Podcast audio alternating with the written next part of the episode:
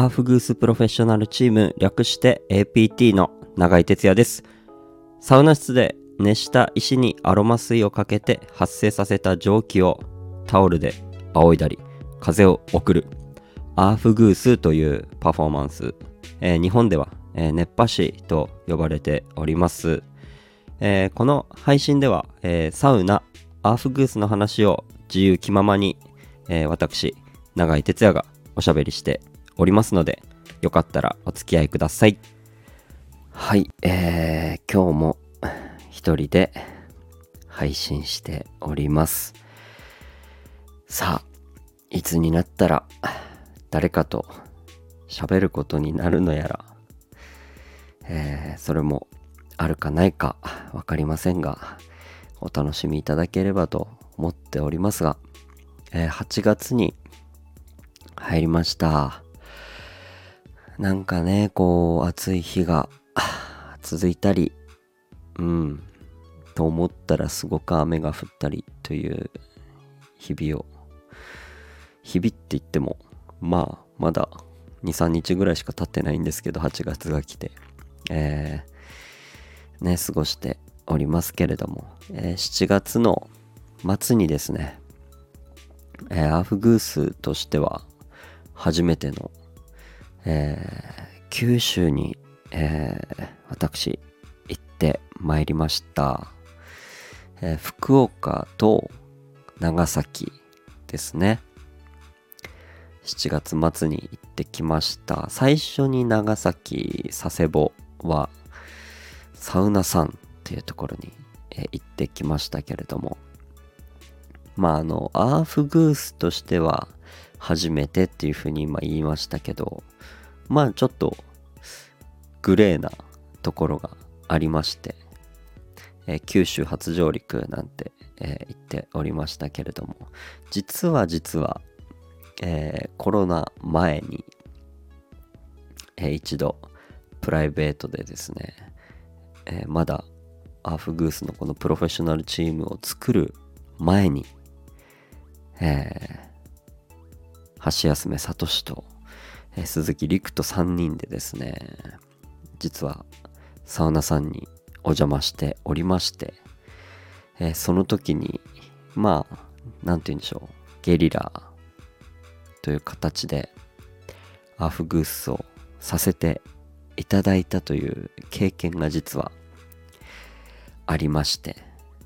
まあでもそれはこうお仕事としてというよりかはこうプライベートの延長線上でせっかくなので仰がせてくださいというのを、えーやらせていただきましたのでこうお仕事としてアーフグースイベントとして行くっていうのは、まあ、初めてだったんですけれども、えーサウナさんはねすごくいいんですよ。もう何がいいっていうとですねまずもう施設のこの清潔感というかもう清掃がすごく行き届いているんですよね。なのですごく綺麗なんですよ浴室が。ええこうビルはねもちろん長いことこう営業をしてきたサウナさんですからまあ年季は入っていますけどもそれをねこう感じさせないくらい中が、えー綺麗で気持ちよくサウナだったりお風呂だったり、えー施設を、えー利用できるっていうね。たまにね1年に1回でしたっけ？こうレディースデーをやってるんですけれども。ねこう男性専用施設でここまでこう綺麗にこだわってやっている施設ってなかなかねやろうと思っても難しいところもありますからなかなかないんじゃないかなと思っております、えーすごく綺麗な施設でそしてアーフグースに来てくださったお客様と、えー楽しい時間を一緒に、えー共有できたことすごく、えー嬉しかったです。本当に来てくださった皆さんありがとうございます、えーなんといってもその九州のサウナーの皆さんのこう温かさをなんかこう改めて感じたと言いますか。もちろんねたまにやっぱ関東にいてもこう九州から来てくださるお客様とかいるのでまあその時もまあその温かさっていうのは感じるんですけれども今回僕がねこう九州に行く側としてたくさんのこう九州のお客様にこう囲まれてアフグーサさせていただいたんですけど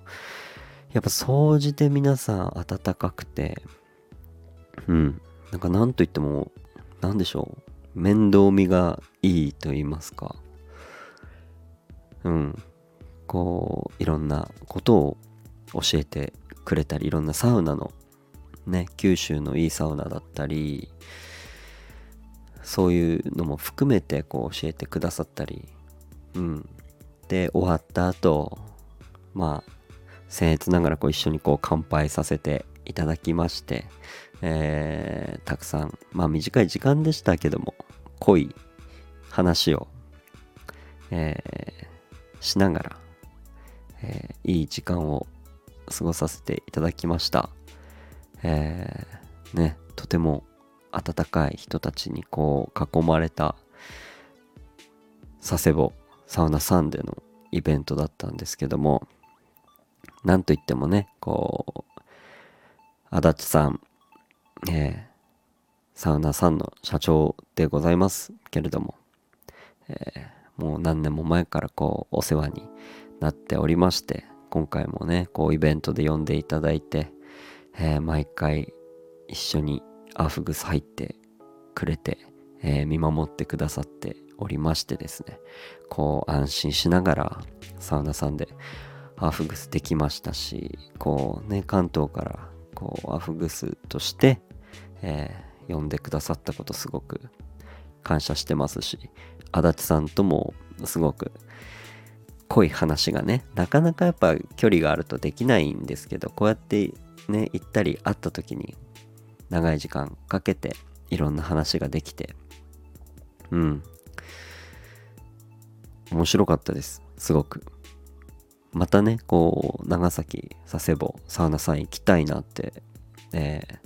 思っておりますのでその時是非またたくさんの方にお会いできたらなと思っております。それでそれで次の日、えー、移動しましてですね佐世保バーガーを食べながら移動して、えー、福岡まで来まして小倉にありますコロナの湯というところで、えー、イベントしてきました。ここはねもう本当に初めての施設でございまして事前情報が僕には何も入っていない。まあ入れなかったんでしょうけど僕が。はい。そんな中でのイベントということでなんかこう楽しみでもあり不安でもある。なんかこのワクワク感っていうのがこの初めての施設にはありましてすごくこのアーフギーサーとしての自力を試される瞬間といいますか行った先で例えばお客さんの何て言うんでしょうね。客層といいますか雰囲気だったりはたまたサウナ室のキャパ温度えー、暑さ雰囲気を含めて僕はこう当日にどういうアフグスしようかなっていうのを、えー、考えて決めるんですけれども。なのでそういう初めて行く施設っていうのは結構決め打ちしないことが多くてですね。なんかこうその場に合わせたその場で出たものをしっかり届けるという、まあ、逆に言うとその場で出たものをしっかり形として届けなければいけないという。まあちょっとしたこうプロの、まあ、使命と言いますか。ねなんかこう下手なことはやっぱできないので、まあ、したくもないですし、えー、そんな中しっかりお客さんを楽しませるアフグースをしっかりするという。なので全く同じようなことって多分その瞬間でしか出ないものなので次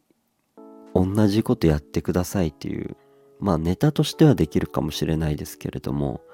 その空気感だったりっていうのはなかなか出すことは難しいのかもしれないですね。なのでその場にいたお客さんはその場の空気感その雰囲気熱量香り熱さ含めてその瞬間だけのハーフグース楽しんでもらえたんじゃないかなと、えー、思っております、えー、コロナの言う小倉はですね結構キャパが広くてね30人以上は全然入るようなサウナ室で、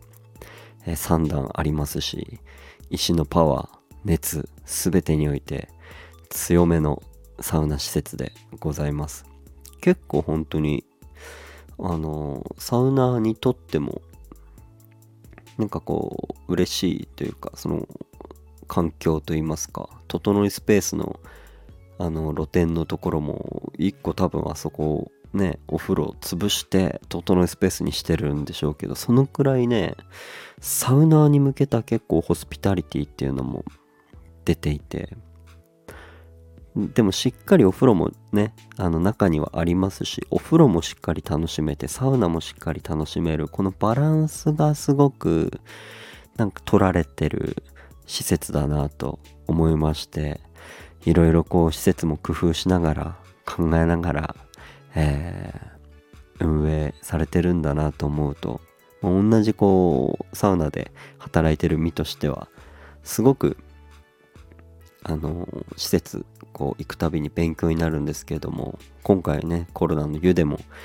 えー、こう実際浴室入って見た時に結構勉強になるとこねいっぱいありました。ね実際にこうお客様としてね、えー、行かれる方もなんかそういうのも含めてサウナ楽しんでもらえればいいんじゃないかなと思っておりますけれどもさあさあこうイベントが終わって次の日福岡をいろいろこう案内していただいてですね福岡まあやっぱりご飯が美味しいです。えー、瓦そば